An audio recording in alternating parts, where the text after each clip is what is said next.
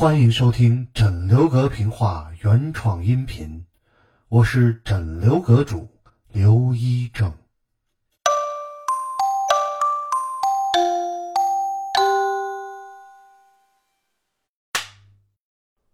张双喜儿捉妖，咱们啊接演前文。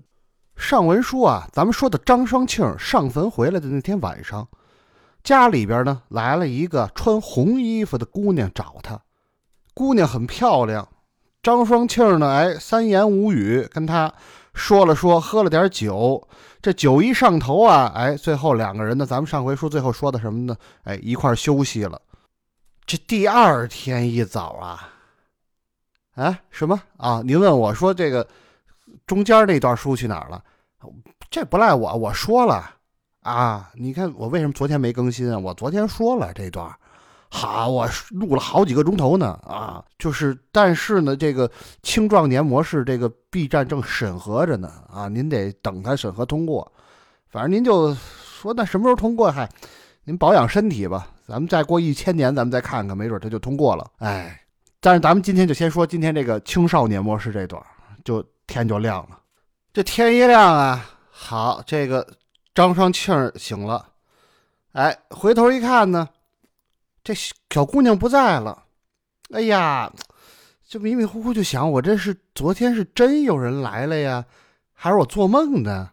说是不是我？因为就像我弟弟说的啊，我这这么大岁数没结婚了，我就就啊，精神有点不正常了。但是呢，哎，回头一看，边上那个桌子上。放着什么呢？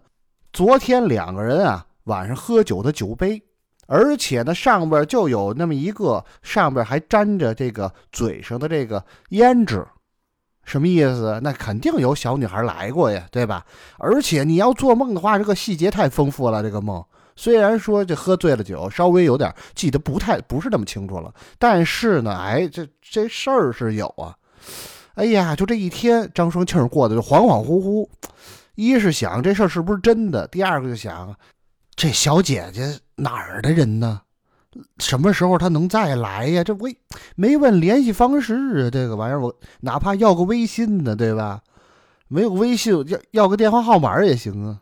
他当然那念头的都没有，哎，很着急，就反正这一天过得很恍惚。但是呢，他这个时候。气色什么的还好，所以呢，张双喜儿不是特别上心，他就没有发现哥哥这异状。到这天晚上，他一个人呢还在这发呆，俩眼啊就直勾勾的看着那门帘哎呀，就想怎么还不来呀？这该来了吧？说这上次是怎么回事？我是不是上次我不小心说了什么，念了一什么咒语？哎，他就来了。哎呀，我也没说什么呀。嗨，要不然我就试试。你看我，我师傅不是以前还练那个咒语吗？对吧？啊，我就照他这来，我试试。他怎么练的来着？我就大姑娘出现，大姑娘出现，大姑娘出现，太上老君急急如律令啊！一看门口门帘没动静，不对呀，这个这这这密码错误。哎，我想想啊，换一个。呃，我来一个西域的。芝麻开门，好像这也不管用。嗯，阿拉后姆啊，好，这有点太稀了。这个啊，不行，我想想。Y B 八波，啊，好像这个也没用。这这这这这门可能听不懂这个。嗯，大大爷爷来玩儿啊。好，这张双庆一想，他得了吧，我这都快挂牌营业了。他就在这儿啊，一个人就这么试。哎，正说着呢，时间啊就到了呢，晚上三更天了。哎，又是昨儿那时间。他这自己跟自己正较劲呢，一看门帘一挑，大姑娘又来了。哎呦，可把张双庆给高兴坏了，赶紧啪一拍手，上去就攥着住这大姑娘俩手，说：“哎呦，你你你可来了！哎呦，我我怕我怕你就是不来的，昨儿还没跟你聊完呢，你怎么走了呀？嗨，公子啊，嗨，我昨天没来得及跟您说，我们家呢家法严，那天亮了，我要不回家，我娘非得跟我急了不可。您这您多您多原谅啊！哎，来来来来来来来，快坐下，快坐下，来喝喝咱喝酒吃菜。我今儿特意多准备了几个菜，来来来，我这个酒也都提前烫好了，给我给我喝一壶吧。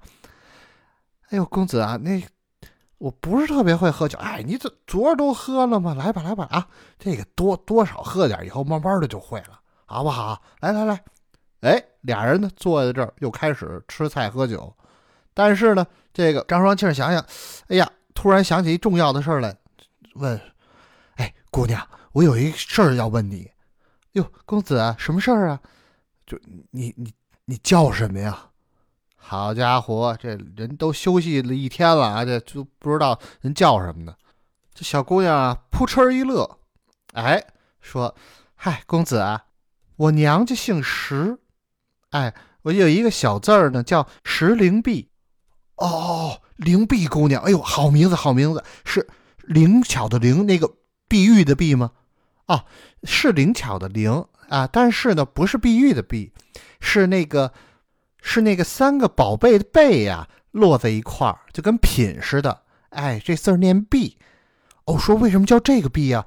嗨，可能是我爹比较宝贝我吧，就给我起了这么一个。哎，让您见笑了。怎么会呢？咱爹说的对呀，那个我也很宝贝你呀，你看对不对？小姑娘啊，扑哧一笑。哎，这张双庆啊，哎呀，这心都化了。好，咱们啊，别的甭说，从这一天开始啊，两个人叫什么呢？哎，夜至明回。哎，有人说不叫夜去明来吗？嗨，这个夜去明来这词儿啊，您要说哪儿来的？呃，最开始是这个《水浒全传》哎，里面说这个阎婆惜跟那个哎张三，为什么叫夜去明来呢？哎，这两个人啊，白天私会。啊，所以呢，到晚上就走了，到早上呢，天一亮，哎，就来。所以说这两个人过从很密，哎，叫夜去明来。但咱们这个是夜里来呀，对吧？这，哎，天一到夜里的三更天，哎，小姑娘来了。然后呢，张双庆呢给她准备酒，准备菜，两个人呢喝一点然后呢，哎，休息休息好了以后呢，这个到早上起来，天反正没亮。小姑娘呢，也不知道怎么着，这张双庆从来没见过，因为一般情况下喝醉了就睡了，所以呢，在这情况下就是人家自己就走了。张双庆很得意，为什么呢？哎，觉得这个这个玩意儿，你说我虽然没结婚，这现在跟结了婚差不太多啊，这生活啊。所以说啊，从这之后，哎，这张双庆身体的确就越来越差。也呢，就是让这个兄弟，哎，张双喜儿发现了，就越来越担心他。咱们今天说这个，不是张双喜儿就发现了这个涂了朱砂，然后呢，知道了这个，哎。妖精在哪儿？于是回来跟这个张双庆问，张双庆就就把刚才说的这一套，反正原原本本的啊。当然了，这里边有很多剧情他就没有说的那么清楚，因为他也怕过不了审。哎，对了，所以呢，在这情况下呢，反正就都跟张双喜说了，挺害臊。哎呀，张双喜儿听说行啊，哥你你可以啊，哥你真不真够厉害的，别别夸我，我是夸您的吗？啊。我这是夸您呢，听得出好赖话吗？哎，那你说怎么办啊？对不对？人家喜欢我，人家喜欢你哥，那是人吗？你确定那是人吗？那怎么不是人？跟我好好的。哎，哥，我这么跟你说吧，我跟你说啊，那天晚上啊，我可看见了啊，你看见了？你看见什么了？那还能看见什么呀？我那天看你没睡，我揭开那个门帘往里头就看了那么一眼。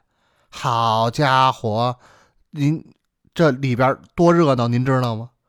哎呦，我说倩儿，你你这小子可够坏的，你你怎么能看呢？那个啊，那不好意思的，怪好直捂脸，是吧？不，哥，您这个别的我没看见，我看您二位喝酒呢。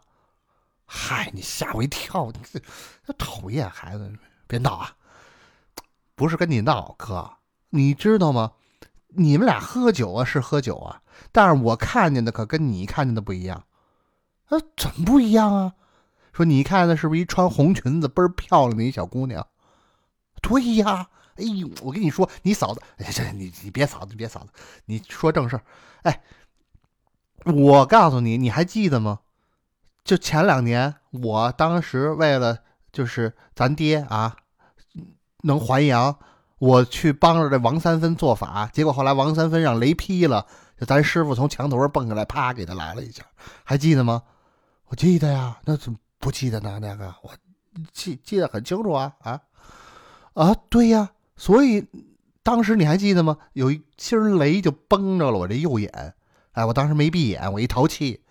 啊，对你这孩子从小就淘气，我跟你说，你你再瞎看那东西，你还得崩你，你哎呀，哥哎，咱甭说别的，当时师傅怎么说的？哎，说这个我这右眼啊就开了阴阳眼，我就能看见一些别人看不见的东西。师傅倒也是这么说了，但是你这么多年你也没看见过什么呀？那不是因为我当时练了师傅让咱练的那功夫吗？你当然去练六合剑了，对吧？我当时就练的这个小武器朝元功。师傅说啊用这个功法能镇压这身上的邪气，所以呢就不容易招妖魔邪祟。一是妖魔邪祟会离我远，第二个呢这个阴阳眼暂时就什么都看不见。哎，有一句话叫什么？眼不见心不烦，哎就不会出问题。结果你看我这些年不是学文了吗？对不对？我就没怎么练这功夫。哎，说你看兄弟，你不好好练功吗？你跟我就说你你不好好练功，你看你身体就不行。哥，您看咱俩现在谁身体不行？那我不是额外有业务吗？你行啊，甭咱不说这个。我跟你说，就那天啊，我看的时候，我就拿右眼看了一眼，怎怎么了？右眼更漂亮是吧？啊，这这这我一猜就是。哎，哥啊，你就你就说笑，你就开心。我跟你说，我都怕你害怕。说了，怎么怎么了？嗨，那天啊，我拿左眼看，就像你说的似的，穿红衣服，很漂亮一小姑娘。但是从右眼一看，衣服倒没什么，还是红衣服。但是这人的脑袋，这人像露出来的什么手啊、脚啊，都是黑气。啊，你说的真的假的呀？你是不是嫉妒你哥我？哥怎么能呢？哎，我告诉你啊，而且你知道为什么白大爷让你往上头抹朱砂吗？为什么呀？嗨，白大爷就说了，说估计啊你也是招什么妖魔邪祟了。朱砂呢能辟邪，抹上这个之后呢，哎，一是能够啊，如果能让他不来，最好不来。别呀，兄弟，你行行行，你甭说这个。第二个关键是啊，白大爷说这个东西也有可能能找着这个妖魔邪祟的这踪迹。哎，没想到啊，我开始还觉得这东西挺难找，没想到我今儿就找着了。啊，你找着什么了？哎，行啊，哥，咱都甭多说，我现在就问你，如果这姑娘她真的是妖魔邪祟，你能不能跟她断了？能不能下得去这手？啊。哎呦，你这说的，哎呦，你让我怪难受的。行不行，哥啊，我告诉你，咱俩你也之前也说了，咱们虽然不没血缘关系，但咱俩是跟亲兄弟一样。我告诉你，哥哥，为了你，我张双喜上刀山下火海，我在所不惜。但是呢，得有这么一点，就是你得同意。啊，咱别到时候说了好，到时候我帮你除降妖除怪了，最后你从背后啊，你不愿意了，那这咱们就没法弄了。咱你要说你还认我这弟弟，那你就跟我说这事儿能不能解决？你要是愿意，哎，咱们什么都能解决。你要说你不愿意，那说实话，别说我没辙，神仙来了，就咱师傅来了也没辙。唉，双喜儿啊，我。其实我跟你说实话呀，我也不是没有想过这，而且这些日子我这身子板儿啊 是不太行，对吧，哥？我就我没说错吧？是，我也琢磨过，但是说实话，我不怕你笑话，太漂亮了，哎呀，我就不忍心往那儿想，就那哥。你听没听过人那么一句话？哎，我这前两天跟人借了本这《鬼狐传》，那里边有一故事叫什么呢？叫画皮，什么意思？好，你看着好看，这实际上它是一骷髅头外头弄了个人皮那样。你说说，你这东西它这东西后天的，您知道吗？它整容整出来的，它本来没那么好看，这欺诈，您知道吗？真的吗？真的呀，跟您说，哎呦，没想到你这嫂子还是个韩国。您别您甭说这个啊，我这您甭管他哪儿，告诉您不是人，您知道吗？啊，这，我那你怎么证明啊？你不能光你嘴空口这么一说，我就相信你。哎，哥，我就能带你去证明。你今儿愿不愿意跟我去？啊，但是呢，去你得去啊，你得说。如果说真的证明了这嫂子，哎，就是有问题，你能不能下了这狠心跟他断了？哎，行吧。哎，我我我我也知道你的为人，反正再加上白大爷也这么说了，行行。我张双庆，我怎么顶天立地？我男子汉，好一拍胸口，男子汉。好哥，您还男子汉呢？好家伙，您这。您跟跟割了俩月的西瓜似的，这是您都揉成什么样了啊？没事那个那咱怎么证明啊？行啊，哥，你咱呀这样，咱俩拿把铁锤，然后呢，你呢跟着我呢，咱们去趟坟地。怎么着？什么意思？爹爹，你你就要把我弄死在那儿啊？这什么不什么给把你弄死在那儿？告诉你啊，咱们去那儿啊，有事儿干。知道吗？哎，你愿不愿意跟我去？嗯，也行，但是你得答应我一条件。呃，什么条件啊，哥？去可以，铁锤你拿着行吗？啊？为什么呀？你看我这身体，我拿不动啊！现在啊，行，你说说哥，前两天你说你哎，有出这事儿之前，你练功夫啊，多棒，小伙子！你说说你现在，哎，行了，我也不说你了，走吧，来啊。咱现在要去，哎，书说简短啊，咱们就俩人就直接到了坟地，而且呢，过了之前那亭子，就到了这个张双喜儿看到的那个碧玺，这也就是王八驼石碑这地方。哎呀，一指这碧玺这妖怪呀，这谁？这个呃，张双庆儿说说什么意思？兄弟，你咱们上这儿干嘛来呀？哥哥，你看见这个没有？这怎么了？这不是王八驼石碑吗？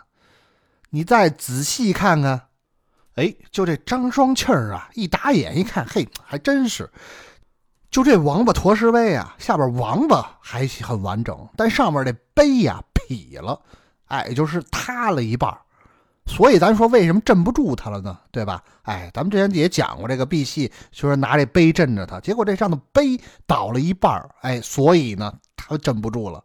然后呢，再仔细一看。这碧玺头上红乎乎的一片，这不就是自己抹的这个朱砂吗？哎呦，心里头也打了鼓了，说：“哟，兄弟，这对呀，哥哥，看见没有？这什么呀？这朱砂呀！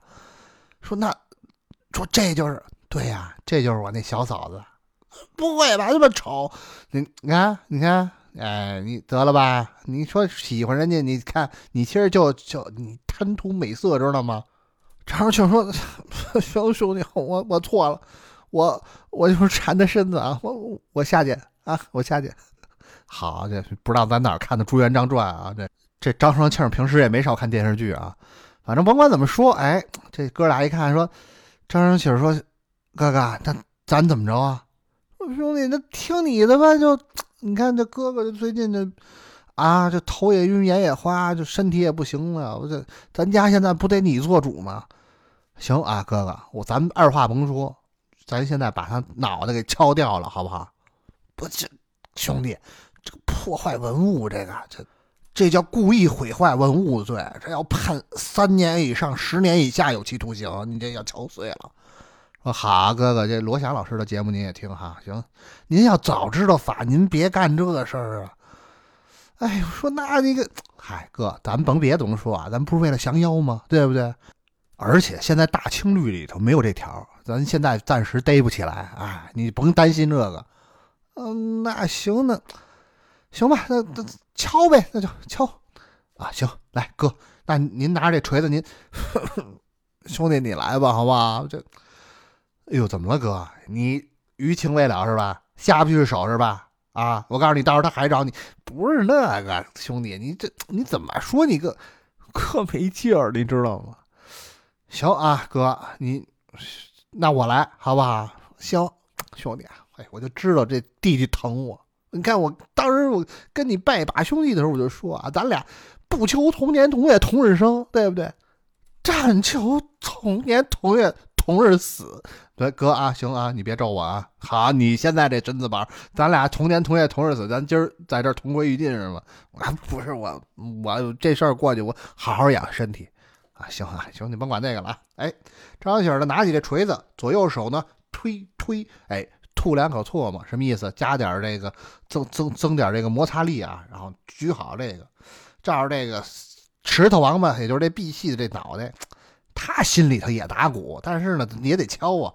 哎，抡圆了，一二的走，啪，一下把这个石头王八就连火星子一溅，啪一下碎开了，一碎开了，俩人全傻了。为什么呢？就打这石头王八的这脖子敲开的这缝上，往外咕嘟咕嘟的流鲜血。好家伙，俩人看你看我，我看你，哥，兄弟，哥人怎么流血了？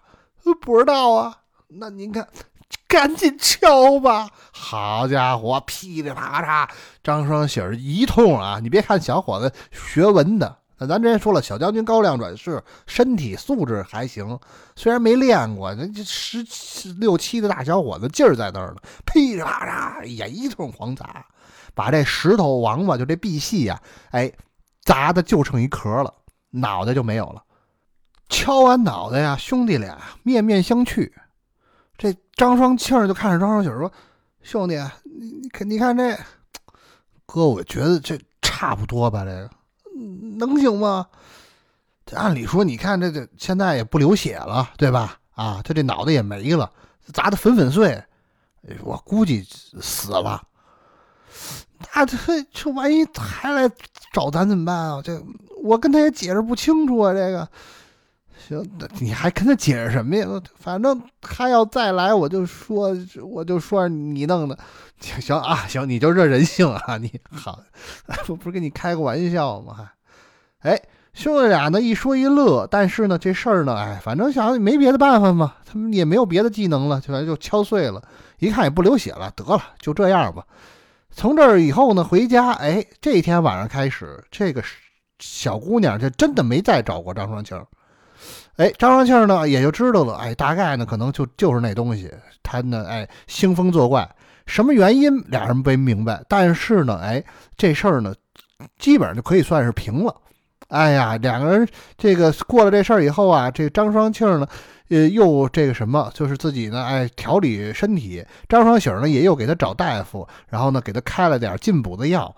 呃，大概有一个多月，哎，小伙子身体恢复了。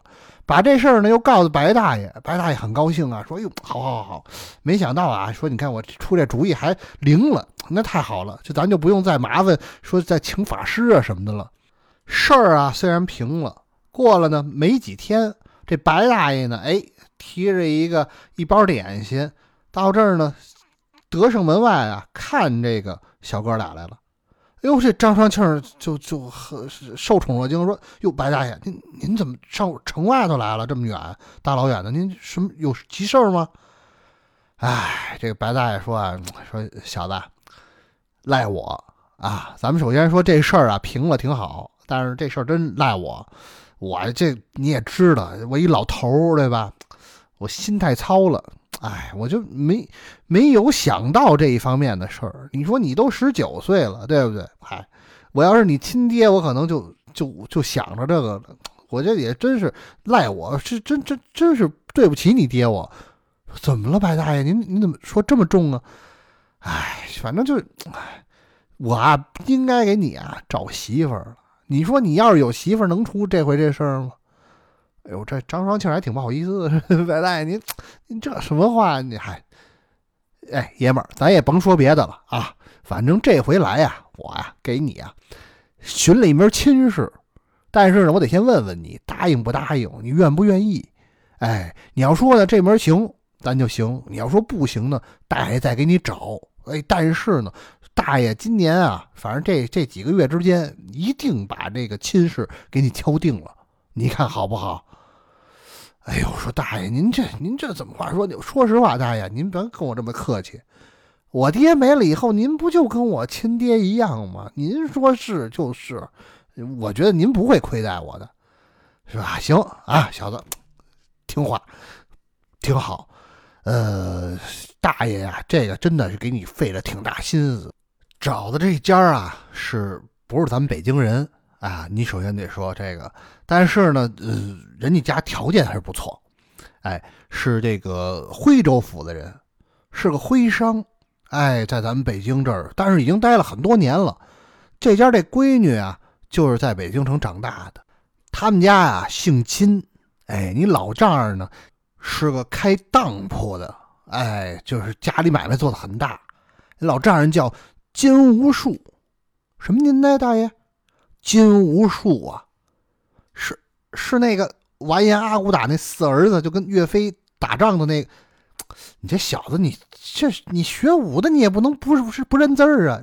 那叫金无珠，那个虽然是哎，有或者叫金无竹，知道吗？人家那个字儿是多音字，知道吗？在名儿里头不念数。哦，那这个是他们家是汉族人，对是汉族人，是汉族人。哎呀，你这个不行啊，我得我得专门给你找这个什么，得给你补补文化。你这文化可不行啊！啊，说那就没事，大大爷您说啊。就是你这老丈人，哎呀，家里可有钱了，开着大当铺，而且好几家了。然后呢，就是生意做得很好，哎，人家呢，但是呢，说要找女婿呢，就是嗯，别的都没有什么特别的要求，就是啊，品貌端正。哎，家里有钱没钱都没关系。说这个到时候办这个婚事的时候，他们都可以出钱，这都没有问题。就关键是，哎，小伙子要品貌端端正。我觉得你这很符合嘛，对吧？哎，人也不错。你看你这精精神啊，这劲儿，对不对？你看你这个都没有问题。他们家这姑娘啊也不错，哎，叫金月兰，哎，挺好看的一个小姑娘。今年呢，你是十九快二十了，对吧？他呢，今年一十七岁，哎，比你小三岁，正好嘛。这个品貌都相当。然后呢，这个姑娘反正十里八乡有名的一个漂亮的小姑娘。然后呢，哎，我去，嗨，我就跟她说了好几次。然后呢，把这事儿一说，哎，她很愿意耶。所以呢，现在就问问你愿意不愿意？我我愿意呀，大爷，您说的，我这肯定愿意呀。啊，啊成啊，孩子，有你这话，大爷就放心了，好吧？行，那大爷这就去给你办这事儿，好不好？哎，咱们有书则长啊，无书则短。两家呢，哎，都说了这事儿以后呢，都很愿意，然后呢，去找了这个算命先生来合了八字儿，哎，都很好。然后呢，专门找媒婆下了定，反正呢，简短截说，有个半个月，这事儿就办成了。哎，这新媳妇一进了门这家里头跟原来情况就不一样了。这现在这个啊，家里进了有嫂子了，这就是一家人家了。然后呢，这个脸当然了，嫂子过门以后呢，张双喜呢还是自己住自己西屋，然后呢，嫂子跟哥哥住在东屋里边。哎呀，这家里头来新新添人进口了嘛，一下就热闹起来了。而且呢，嫂子很贤惠。这个月兰啊，就像白大爷说的一样，一是很漂亮，然后呢，第二个呢，哎，很贤惠。你别看她是大户人家的闺女，但是呢，很会过日子，心灵手巧，性格又特别好。哎呀，这张双庆可高兴了，每天喜气洋洋的。然后呢，这嫂子月兰呢，就把这家里边啊。布置的井井有条，然后平时啊做饭也好啊，收拾屋子也好啊，哎呀，就是一把一的好手。这哥俩在一块儿，这个张双喜说：“哎呦哥，恭喜您了！你说这咱嫂子啊，这持家有道啊，这您的福气啊！哎，这这张双庆说：哎，这是 这也就是多多亏白大爷这个，哎，我也就是有这好命。说说哥，您是有好命。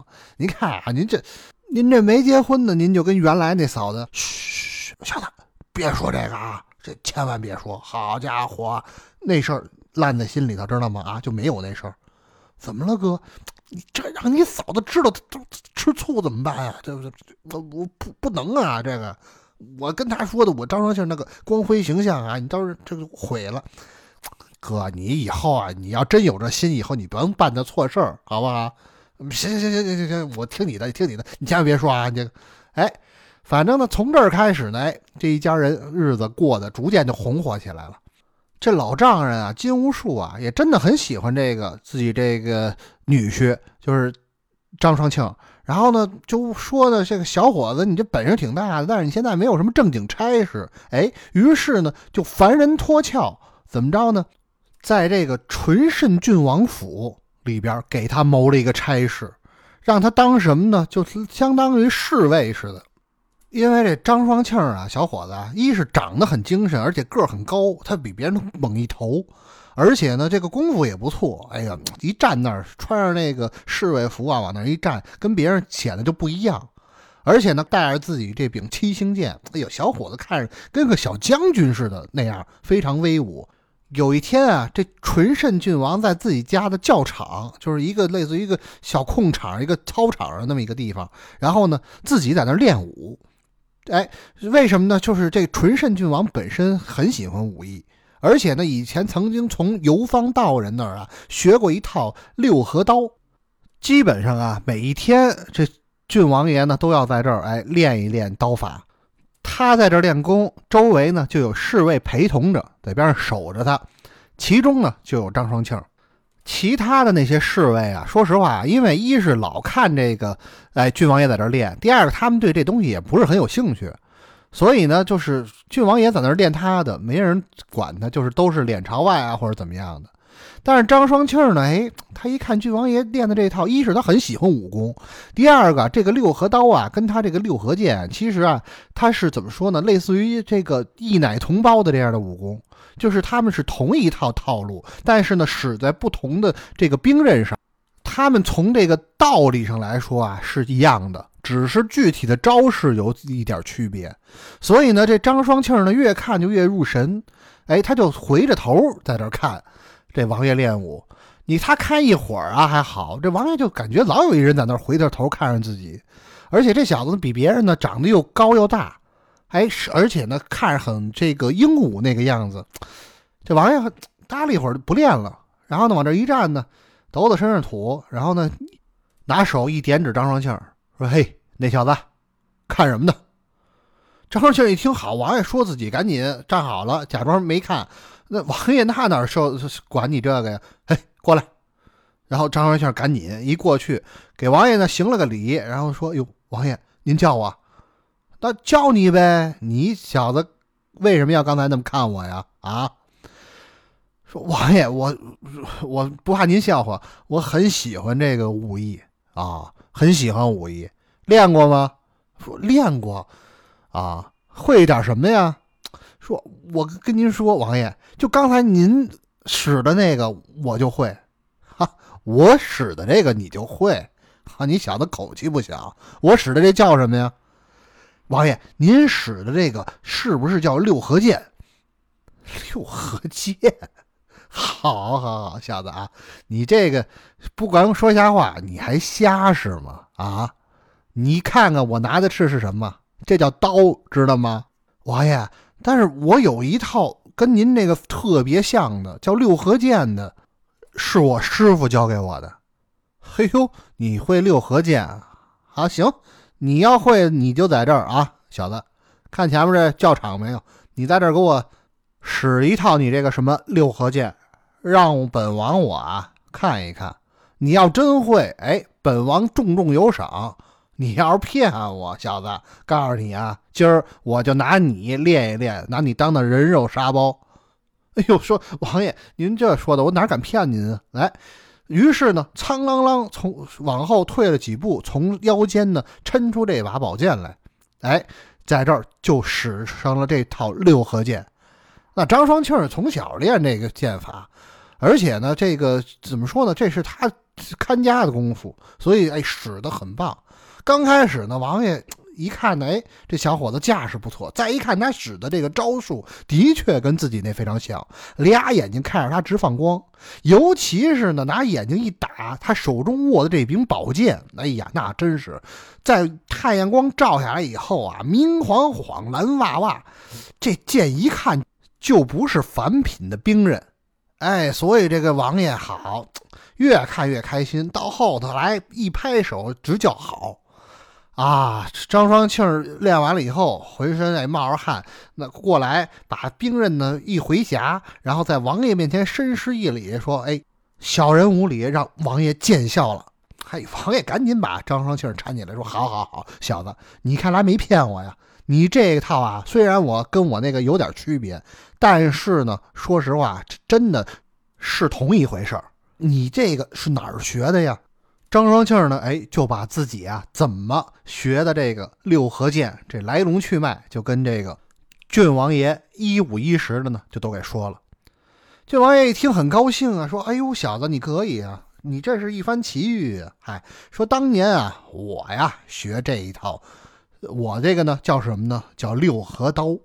哎，也是呢跟一个疯道士学的，没准那个就是你师傅。”张双庆说：“哟，是吗？说是我师傅教的您是吗？哎，说跟你说的那个描述很像。嗨，说这大概是啊十年前了。那个时候啊，我呢在北京街头，哎，我自己呢也没带着侍从，就自己一个人微服呢。我在外头啊想逛逛街市，结果呢就在这街头啊，嗨，有两个呀不成器的这个一官府的恶差。”然后呢，在那儿呢欺负要饭的娘俩，我还告诉你，小王我呀，平生最看不得仗势欺人的狗奴才。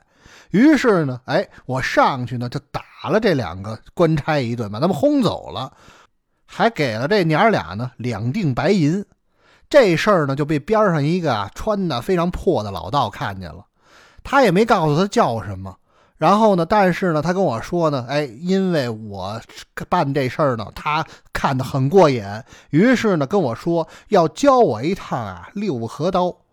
哎，我很喜欢武功啊，所以我把他就带回了我王府，然后呢请他吃了顿饭，他呢就教了我这么一趟刀法，就给我呢打了一遍。但是哎呀，说实话，真是我非常的喜欢。于是赶紧跟着他练，但是呢，等到了晚上再吃晚饭的时候再找这个人就没有了。我到现在其实这个东西啊，虽然说这个六合刀我学了，但是呢，学的不是很瓷实，因为有几招比较难的呢，我只看他打了一遍，并不很明白到底是怎么回事你今天给在我面前使的这一套，说实话，我让我很开心。有好几个招式，哎，我感觉我原来不懂的地方，我现在就能懂了。咱们啊，书说简短，哎，王爷呢就喜欢上了这张双庆的这武艺，于是呢，不但呢把他呢留在身边做了亲随，而且呢还就是让平时让张双庆指点他一些功夫。总而言之，这王爷啊，从这儿以后，哎，凡是有大事小情，都愿意带着张双庆，等于呢就是哎，无论王爷去哪儿或者想干什么，哎。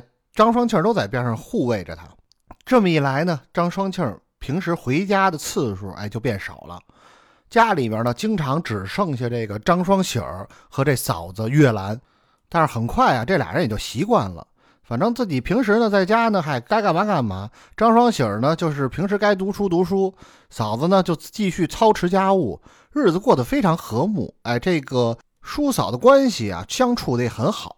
这一年秋天啊。张双庆来了一大活儿什么呢？这王爷呀，郡王爷要去参加这个当年的这个木兰秋显。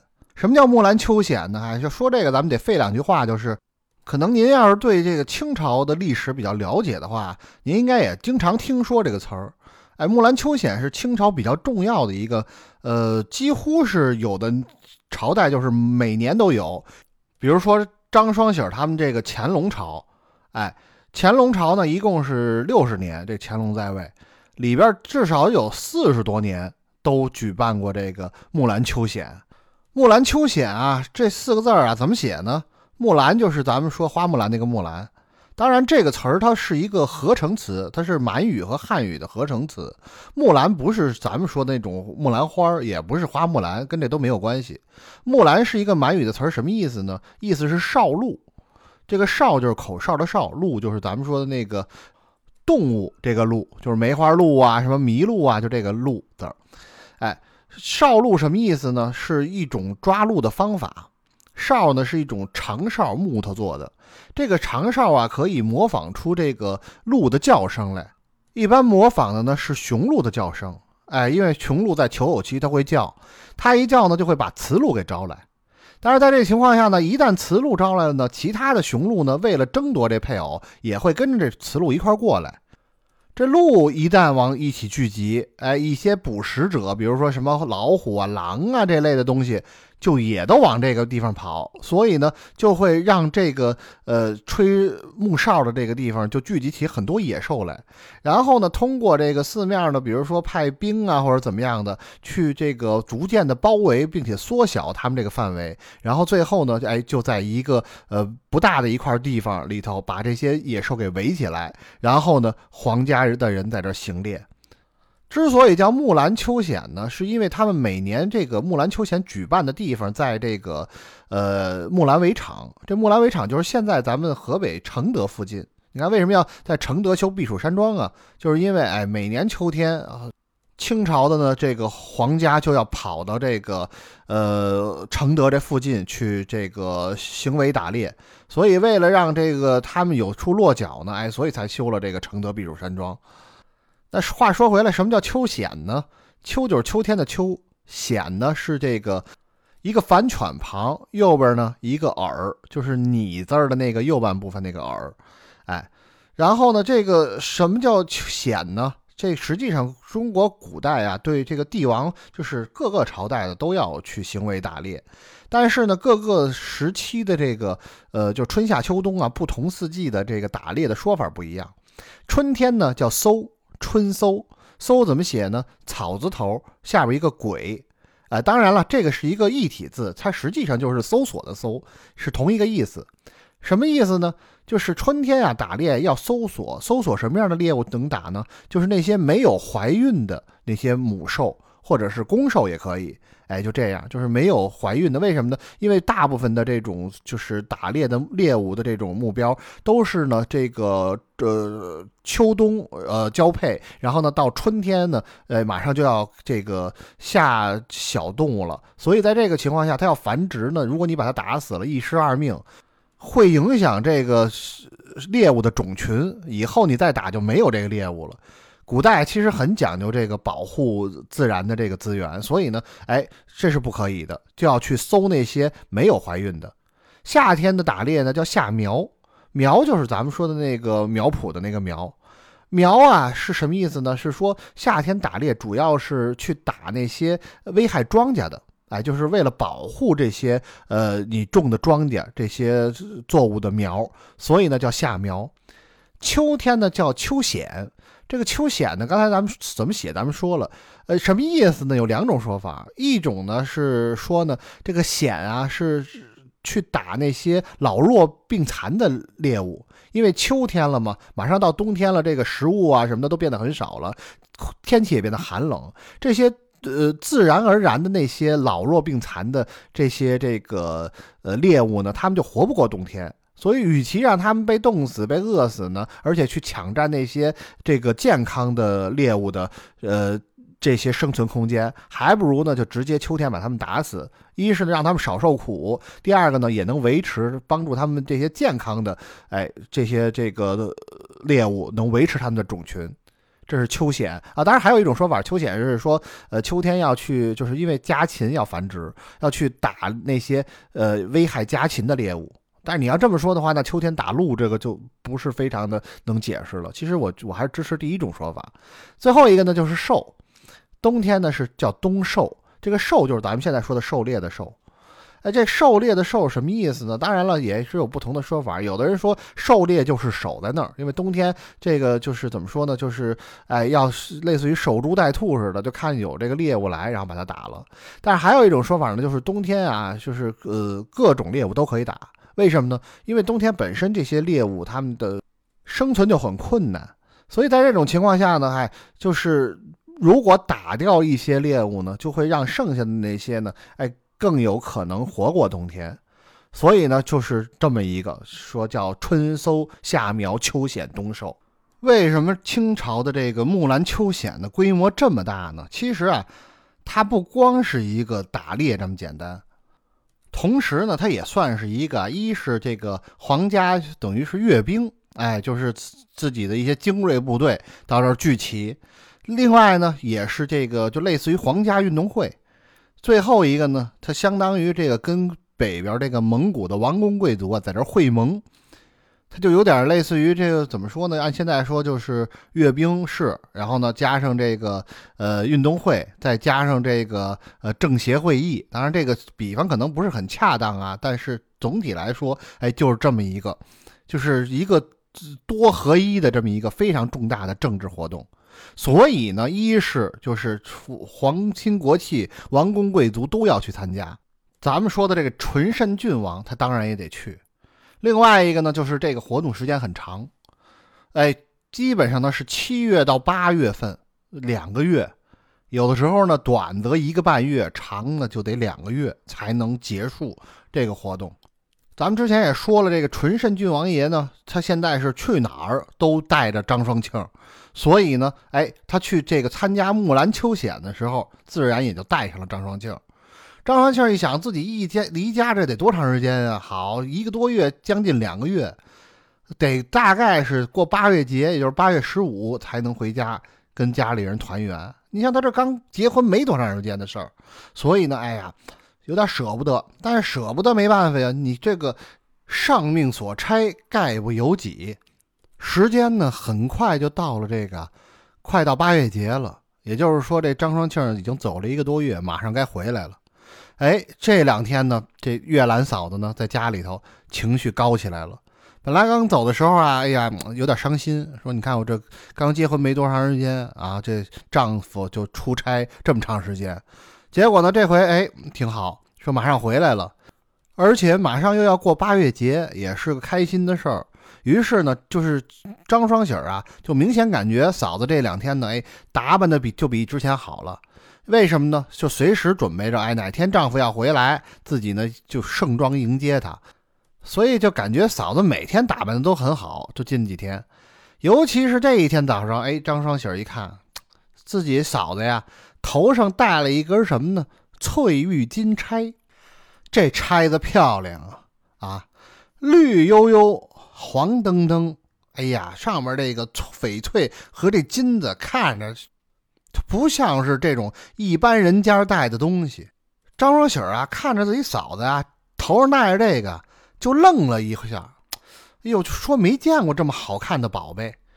那嫂子呢，在那儿呢，这俩人正吃饭呢。哎，嫂子一看，说这孩子怎么看我愣了？就问他：“喜儿啊，怎么不吃饭呢？嫂子做的不好吗？啊，你怎么发愣啊？”张双喜儿一听这话，才回过神来。还有点不好意思的，然后说：“哟，嫂子，嗨，我这我我我不怕您笑话，您您这个钗子可真够好看的。我跟您说，虽然我不懂这个，您这是什么宝贝吧？这可看着不像是一般人家能有的东西。”结果呢，嫂子一听这话呢，扑哧乐了：“兄弟啊，你还真挺识货的。这个呀，跟你说，这是我娘家带来的陪嫁，但是呢，它可不是个新物。”是个老物，哎，据说呀，我们这个我们家不是开当铺的吗？当铺里啊有一个识货的老先生，说呢，这个呀是前朝皇家所造，原先呀要不是皇亲国戚用，哎，也是王公大臣用，所以呢还真不是啊民间之物。张小雪说：“嫂子，那这怎么到您家的呀？这个是您家家传的吗？”嗨，那倒也不是。听我爹跟我说呀，前两年啊，有人当到我们家的，然后呢，他当了以后呢，这人可能也不打算再赎了，哎，就杳无音讯了。于是呢，后来这个就死当了。本来呢，说这东西要卖出去呢，也能折价卖不少钱，哎，但是呢，我爹呢，因为挺疼我的，觉得这东西啊是个好物，也呢不想把它呢就是便宜了别人。于是呢，最后呢，哎，我出嫁就带了这个。其实啊，我过门的那天啊，就带了这个。但是因为呢，我带着盖头，你也看不见，所以呢，哎，你不知道。嚯，是吗，嫂子？这宝贝啊，这是。对呀，兄弟，宝贝。哎呦，这我还真没见过，真的这个什么还皇家之物？嘿，我跟您说，您也知道，我跟我哥哥啊，以前我哥哥把我从大街上捡来的。以前我们家也穷，好家伙，我哥哥家的生活就原来那样，我已经是没见过了。好，您这个还能用上皇上用的东西，好，您这个，哎呦，您您可真有福气。嫂子一听这个，乐了，说：“嗨，兄弟，你这话是怎么说的？咱们现在一家人了，这就是咱们家的东西。嗨，哎，这样，哎，嫂子一说到这儿呢，还从手拿手呢一抻，把这个钗子给抻下来了，然后呢递到张双喜手里头，说：‘嗨，兄弟，要不然你看看这个。’张双喜一听这个，好，这这嫂子的东西，这哪能随便看啊？然后呢，就摆手，赶紧的。”但是呢，他呢一摆手呢，这嫂子这个钗子就递过来了，哎，这钗子的尖儿呢就蹭着张双喜这手了，破了，哎，上面呢就蹭了一点张双喜的血。但是呢，这嫂子呢就没注意，因为一看把自己小叔子给弄伤了，哎呦，赶紧说他因为开玩笑嘛，他也没想到，好这张双喜这么一使劲一摆手，这样。赶紧啊，就把这钗子放在一边桌子上，然后呢，问自己小叔子，哎，说伤没伤着？啊，张双喜儿呢，肯定他说没没大事儿，哎，就这事儿呢，俩人一说一笑就过去了。其实咱们有人说了，说这嫂子怎么这这没这么没溜呢？嗨，其实啊，这个嫂子月兰，咱们之前说她岁数十七岁，这张双喜十六岁，两个人其实差不多大，都按现在说还都是孩子呢。而且呢，就是年龄又相仿呢，哎，就没有不像是那种说年龄差距比较大，隔阂比较大，所以呢，就是有的时候说话两个人又都没什么坏心，其实就是逗着玩儿有的时候这么说，结果呢，还他没想到伤着自己这个小叔子了，然后哎呀，赶紧赔礼道歉，哎呀，就又说这个说那个，这咱们不提啊。关键这钗子呀放在桌子上以后，没有人再注意它，但是呢，钗子上张双喜儿流的那个血。就吸进去了。有人就问了，怎么回事啊？这这钗子还活了吗？嗨，咱别说它活不活，这钗子是哪来的呢？还不是别地儿来的。咱们以前提过，谁有一个翠玉金钗呀？哎，最开始是谁呀？小高亮小将军的父母。再往后呢，这落在谁手里呢？就落到这个张大愣和这个张大嫂的手里头，就是张双喜的亲爹和亲娘。这就是当年的那个钗子，您要是听过我上文书啊，咱们说的第三回里边，就是关于这个张大嫂子悬梁自尽了，然后呢，张大愣呢在家里放了一把火，把自己家房子烧了。在这过程中啊，有人进来救人，谁呀？隔壁朱大叔。但是呢，也有人呢顺手牵羊，就拿了他们家的东西，谁呀？就是这朱大叔的三兄弟朱三儿。这小子，哎呀，良心坏透了。于是呢，进来以后呢，翻箱倒柜，他没有箱子，没有柜子，就从筐里头找到了这个翠玉金钗，就把它给私藏下来。咱们要说这个，绝对是昧了良心了。为什么呢？虽然说这东西啊，你甭管它值多少钱，但起码把它卖了换钱，要是给这个张双喜儿啊，他也不至于就流落街头，差点饿死。所以说呢，哎，结果呢，他拿了这个呢，不但没告诉张双喜儿，连自己哥哥也没说。然后呢，这小子觉得拿了这个，觉得自己有钱了，于是呢，哎，离开家了，到外边去，然后呢，到找了一个离家比较远的当铺，谁家呢？就是这个月兰嫂子她父亲这个金无数他们家开的这个，然后呢，就把这个钗子就当给了这个金无数，哎，他说是当。为什么呢？他为什么要去当铺，不去这个珠宝行呢？你要去珠宝行，你得跟人说这个怎么来的，对吧？哎，你得说清楚了。要卖的话，那得得有来龙去脉。因为尤其这种比较贵重的东西，人家一是怕你偷来的，对吧？就像这种情况，还有呢，也怕呢这东西是假的。你要是有来龙去脉、传承有序的，人家能认定你这怎么回事，对吧？你能说得清楚这是哪儿来的？哎，人家才能够在这基础上确认它是怎么回事但是去当铺就比较容易，你甭管什么东西，人家呢给你做一个价，哎，然后呢这个因为就就比售价要低的的多，所以呢在这种情况下呢，哎，就是也管的就比较松。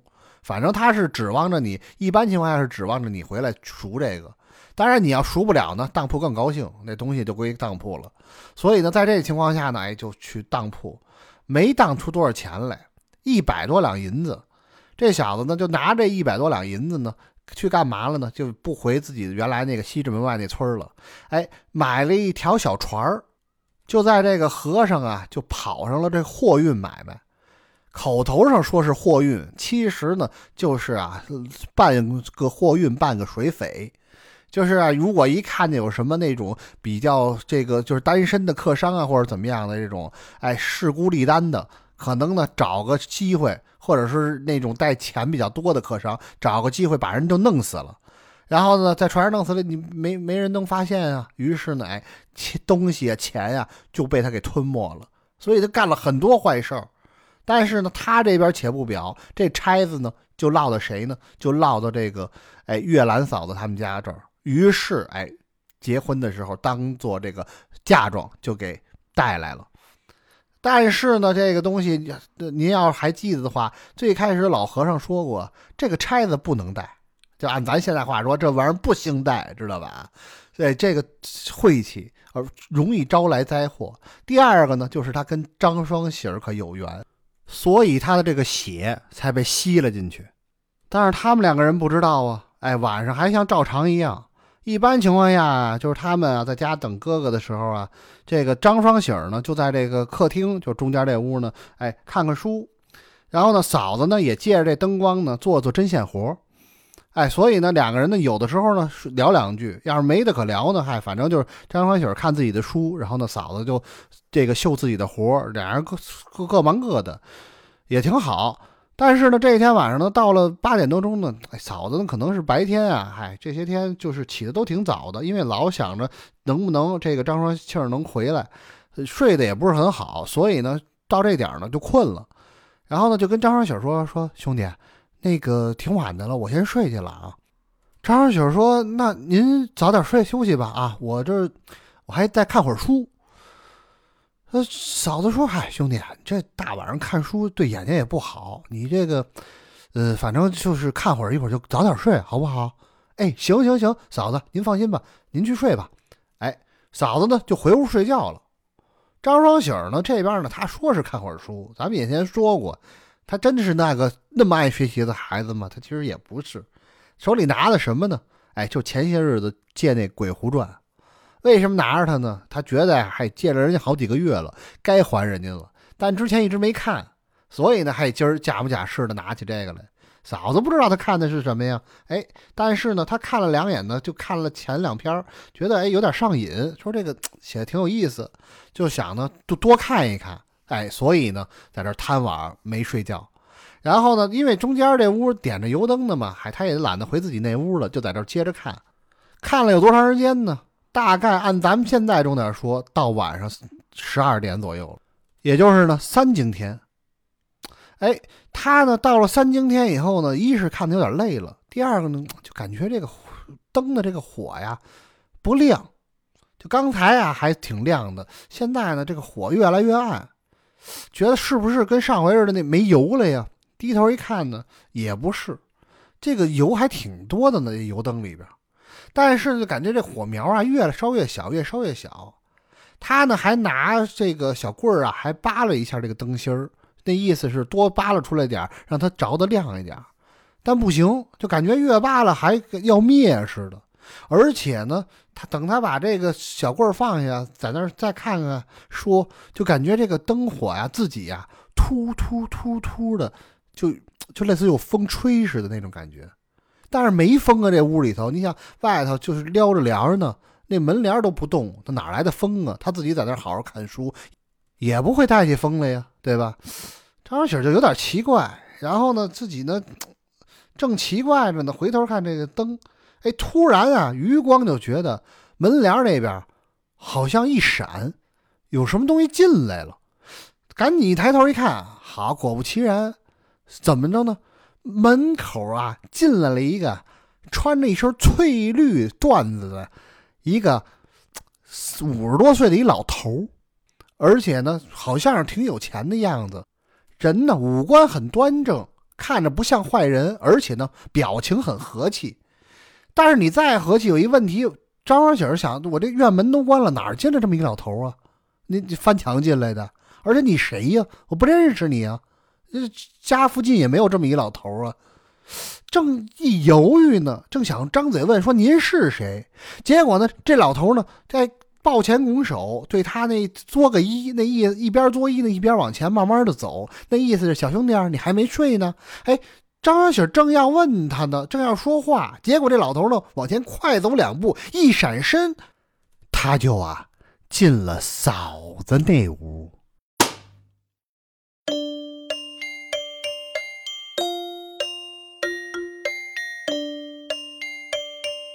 感谢您收听《整流阁评话》音频版，视频版将在 B 站每周三、周六准时更新。